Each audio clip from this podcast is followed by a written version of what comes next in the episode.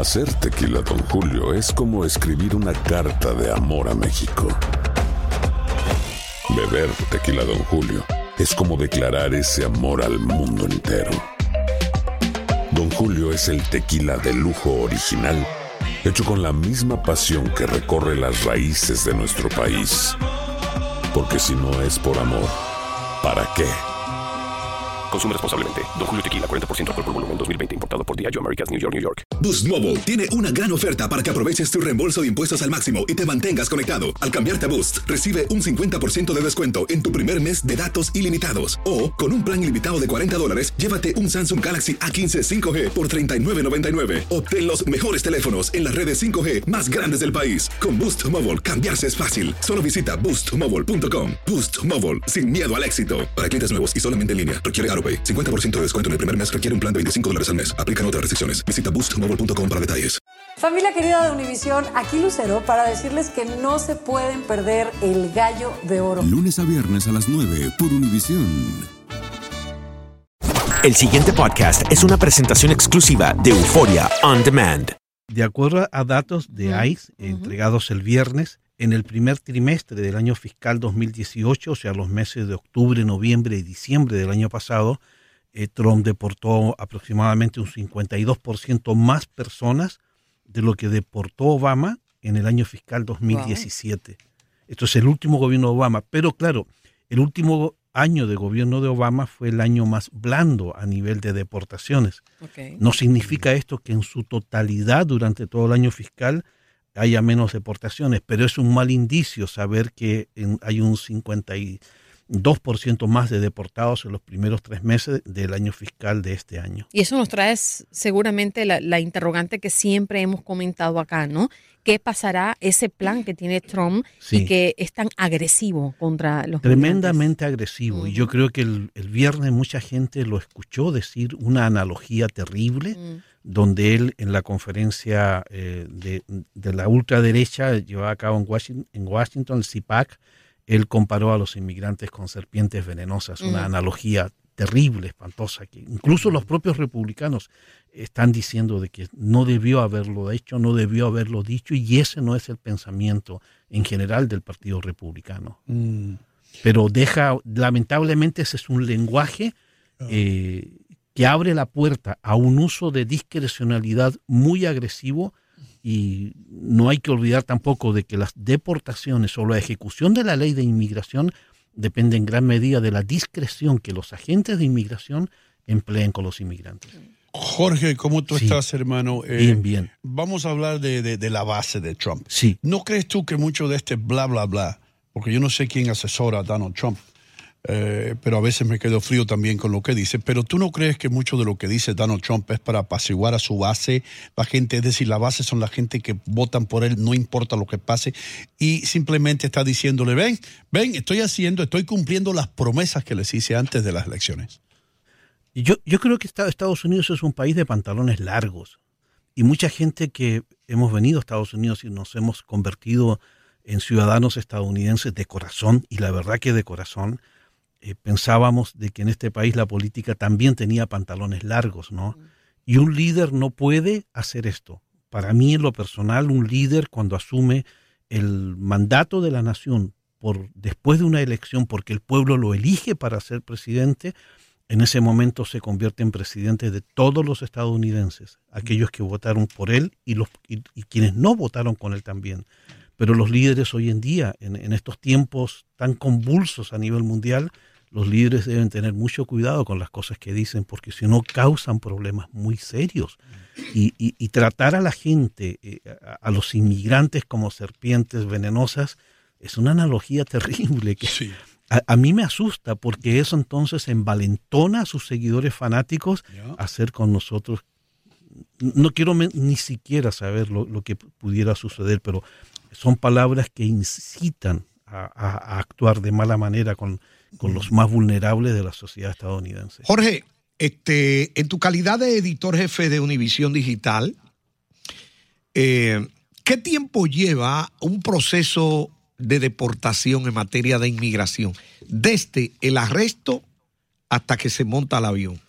Más Ahora, o menos. hay, sí, de- depende, depende mucho, por lo que hemos aprendido y que los abogados nos han enseñado, depende mucho de cada caso, pero Estados Unidos tiene un debido proceso y el debido proceso no solo aplica a los estadounidenses, sino también a los inmigrantes. Si un inmigrante, por ejemplo, es detenido y, viene en busca de asilo a Estados Unidos y lo detienen en la frontera, tiene derecho a ser presentado ante un juez de inmigración, si, si hay un caso de, de- de asilo, por supuesto, si hay miedo creíble y el agente que lo recibe en la frontera dice, bueno, sí, la persona hay que protegerla y hay que cuidarla. Una cita en la Corte de Inmigración hoy en día, porque las cortes están sumamente congestionadas, puede tardar hasta tres o cuatro años. A eso voy, Jorge. Es bastante el tiempo. Ese es un inconveniente para mucha otra gente que está legalmente en Estados Unidos esperando la resolución de un caso. Por ejemplo, un residente que está pidiendo a su esposa. Exacto. Pero, pero en general, el debido proceso lo que marca son tiempos prudentes para que dentro de ese tiempo la persona pueda reunir los argumentos de, de su demanda de asilo, para que pueda contactar un abogado, para que pueda defenderse, para que pueda decirle al juez por qué razón esa persona no debería ser sacada de los Estados Unidos. ¿Qué es lo que quiere el gobierno de Trump? Quiere eliminar ese debido proceso y entregarle ese poder no a los jueces o a las cortes de inmigración, sino que a los agentes de inmigración para que decidan ellos la deportación. Pero en concreto, el tiempo que demora una deportación depende de la eficiencia que tenga un país, pero no para deportar gente, sino para escucharla. A, a ese que voy es exactamente por ahí. Me alegra eh, que haya entendido perfectamente mi inquietud. Sí. Eh, te voy a, a dar el testimonio de mi iglesia. Eh, Dos hermanos de mi iglesia eh, fueron deportados a Centroamérica, uno a El Salvador y uno a Guatemala. En ocho años que tengo asistiendo allí al templo, nunca sabía que tenían un proceso. Uno de ellos tenía un proceso hace 17 años y Ya. otro 12 años, pero resulta que lo han deportado ahora. Entonces la inquietud mía es, ¿esa deportación es atribuible a los gobiernos anteriores o a este? Porque fíjate, este está materializando, eh, completando el proceso, pero y eso es viejísimo. Sí, es que es, es un cúmulo de, de faltas que ocurren por el, porque no hay una reforma migratoria que pueda clarificar el proceso. Pero si una persona tiene un, un- un caso de inmigración hace muchos años y tiene una discreción procesal, es decir, esa persona no constituía una amenaza a la seguridad nacional o no era una prioridad de deportación, entonces el gobierno de Obama lo que estableció fue cuatro prioridades centradas en las personas que tenían crímenes y el resto que tenía orden de deportación pero no entraba dentro de esta lista de prioridades, entonces se le permitía quedarse en Estados Unidos y cada año iba al servicio de inmigración a presentarse, le tomaban huellas digitales, le hacían un background check y le volvían a dar un permiso de trabajo por otro año. Eso era lo común que se hacía. Pero existe otro número importante de personas, más de 350 mil quizás, de que teniendo discreción procesal se equivocaron, eh, cometieron una falta, un DUI, una violencia doméstica, qué sé yo, y no se presentaron a la corte. Y ahí está el mayor problema. Las personas que no asi- asisten a sus citas en una corte o con el servicio de inmigración pueden ser declaradas fugitivos de la ley. Entonces, cuando, cuando son detenidos porque entran en algún tipo de contacto con el gobierno federal, simplemente se ejecuta la orden de deportación porque ya no hay méritos para presentarla ante un juez. Por eso cada caso es único, pero hay que entenderlo en detalle para saber cómo protegerse.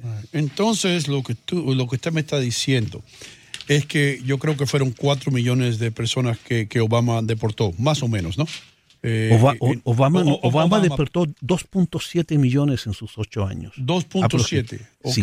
Yo tenía entendido que era un poco más. Pero anyway, vamos con 2.7. Entonces, lo que usted me dice es que muchas personas que cometieron eh, crímenes menores, ¿verdad? Como cualquiera de nosotros puede haberlo eh, cometido, no pagar un, ticket de tráfico, después eso se convierte en una, en un- en una orden de, arresto y todo eso. Eh, muchas de las personas que fueron deportadas eran verdaderamente inocentes entonces. Ahora, el, según el gobierno de Obama, el 40% de la gente que, que deportó no tenía antecedentes criminales, pero cayó dentro de una redada, por ejemplo. Ajá. Y no tuvo manera o, o- o- o formas de poderse quedar en Estados Unidos. Pero el 40% tenía antecedentes criminales. Según el gobierno de Trump, esa cifra se ha elevado casi por encima del 50%. Es decir, la mitad de las personas tiene antecedentes criminales. Pero hay un problema mayor. El 25 de enero del año pasado, Trump declaró la permanencia indocumentada como una amenaza a la, a la seguridad nacional y pública. Es decir, el ser indocumentado ya es un crimen para este gobierno. Entonces le abre la puerta a deportar a 11 millones de personas. Por, eso, por eso decía en el comienzo, el problema es que los discursos del gobierno llevan a anular toda discrecionalidad y a los agentes de inmigración a actuar de la manera más rigurosa posible. Pero, pero Jorge, eso sería inconstitucional incluso, porque aquí hay tres derechos que son sagrados. Sí. Y creo que está en la enmienda 14. Es la vida, la libertad y la propiedad. Ahí tiene ICE muchísimos problemas con demandas que han tenido que pagar a Pero, mucha pero gente. el, el- el problema es que a los indocumentados, cuando son detenidos, no se le leen los derechos de la ley Miranda, es decir, los derechos garantizados por la. Constitución. En la enmienda 2 y la 4 no le garantizan a un indocumentado defenderse de manera justa. Es decir, si un indocumentado va a una corte con un juez de inmigración, no lo juzga un jurado, por ejemplo, Yeah, sino que lo juzga el juez y está delante de un fiscal. Y lo segundo, más importante, tampoco los indocumentados tienen derecho a un abogado de oficio en el caso de que no tengan dinero. Wow. Eh, Y una cosa antes que te vaya, Jorge, es cierto que cuando una persona es deportada, yo no sabía esto, si regresa ilegalmente de nuevo a los Estados Unidos le pueden dar hasta 20 años de cárcel. No, el- el- hay un castigo, una pena. Lo que han querido muchos republicanos, tanto en los estados como a nivel federal, es elevar a 20 años el- los cargos, o sea, la prisión a personas que regresan sin permiso después de una deportación. Bueno, tenemos que ir, hermano, pero de nuevo, gracias por estar con No, a nosotros. ustedes por la invitación. El pasado podcast fue una presentación exclusiva de Euphoria On Demand. Para escuchar otros episodios de este y otros podcasts, visítanos en euphoriaondemand.com. Boost Mobile tiene una gran oferta para que aproveches tu reembolso de impuestos al máximo y te mantengas conectado. Al cambiarte a Boost, recibe un 50% de descuento en tu primer mes de datos ilimitados. O, con un plan ilimitado de 40 dólares, llévate un Samsung Galaxy A15 5G por $39.99. Obtén los mejores teléfonos en las redes 5G más grandes del país. Con Boost Mobile, cambiarse es fácil. Solo visita boostmobile.com. Boost Mobile, sin miedo al éxito. Para clientes nuevos y solamente en línea, requiere AroPay. 50% de descuento en el primer mes requiere un plan de 25 dólares al mes. Aplican otras restricciones. Visita boostmobile.com para detalles. Dicen que traigo la suerte a todo el que está a mi lado. Y esa es mi mala fortuna. Basada en el clásico de Juan Rulfo, llega Univisión, El Gallo de Oro. Supongamos que la caponera puede inclinar la suerte a quien ella quiera. ¿Estás tardando en conquistarla? Con Lucero, José Ron y Plutarco Asa. Este gallo me está cambiando la vida. En una historia legendaria de amor y azar. No trates de cambiarme, no lo vas a lograr. El Gallo de Oro, lunes a viernes a las 9 por Univisión.